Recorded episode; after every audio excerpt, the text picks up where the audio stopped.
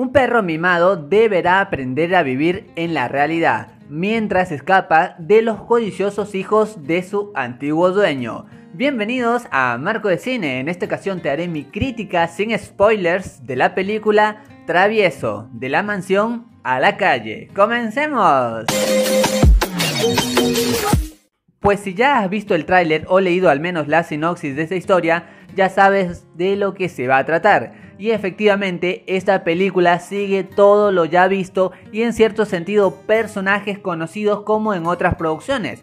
Vas a ver algunos muy parecidos a los pingüinos de Madagascar, por ejemplo, vas a ver otros parecidos de otras producciones ya también conocidas de Disney o de Pixar, pero esto no me disgustó, porque a pesar de usar estos elementos típicos de otras producciones, acá saben cómo darle una ejecución realmente fluida y sobre todo se llega al público objetivo, que son obviamente los pequeños y adolescentes de casa en donde van a disfrutar sin ninguna duda de esta historia. Y el principal ingrediente acá sin ninguna duda es la gran personalidad que le dan a nuestro protagonista, porque este cachorro es realmente simpático por donde lo quieras ver.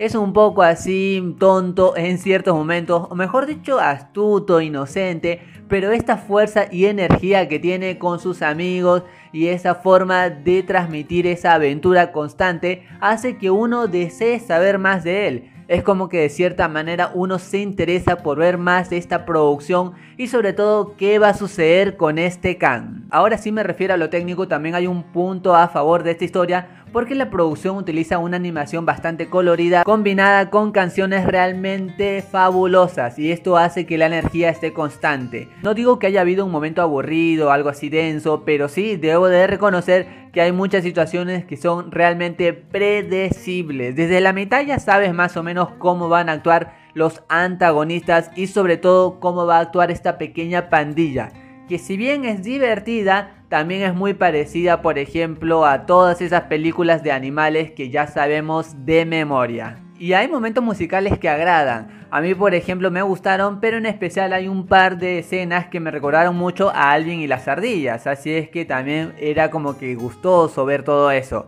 Y aunque te resulte un poco así sacado de los pelos, te tengo que contar un pequeño detalle que me interesó ver más esta historia porque también esta es una animación, es algo de ficción, obviamente, pero está basada en una historia real sobre un perro que heredó una gran fortuna, así es que de cierto momento esta película le da unos toques de esa historia que para mí fueron agradables, cómo lo van persiguiendo y cómo este perro tiene que ingeniárselas para huir. Es que en general para mí la película funciona porque sin ser algo realmente wow, así que tenga algo sorprendente, logra ser entretenida y te hace pasar un buen momento. En cuanto a los chistes, también hay diversos instantes en donde se nos otorga un poco de comicidad que para mí no funcionó en absoluto. Puede que sonrías en algunos instantes, pero en lo demás como que ya son situaciones muy pero muy vistas, así es que no creo ni para un chico ni para alguien obviamente un poquito más grande pueda hacer algo así que te saque una gran carcajada. ¿Puedes sonreír? Sí, obviamente, por la personalidad del protagonista y de todos estos animalitos que tienen algo de irreverente, sin embargo le faltaba un cachito más de energía. Y entonces a quién se la puedo recomendar? Pues si en casa hay un pequeño, no dudes que esta película le puede ser de su agrado, así es que la convierte en una excelente opción para él y sobre todo para tener algo para compartir en familia. No es la mejor, pero tampoco la peor. Y por todo lo mencionado yo atravieso de la mansión a la calle, le doy dos moneditas de oro y media de 5. Es una historia que entretiene, pero sin embargo le falta un poco de energía porque en muchísimas situaciones es muy predecible y es muy parecida a todas esas películas ya vistas. Más allá de esto, este es solo mi opinión y recuerda que en el mundo de cine hay varias miradas y todas son igual de válidas e importantes. Gracias por acompañarme, gracias por estar aquí en Marco de Cine. Goodbye.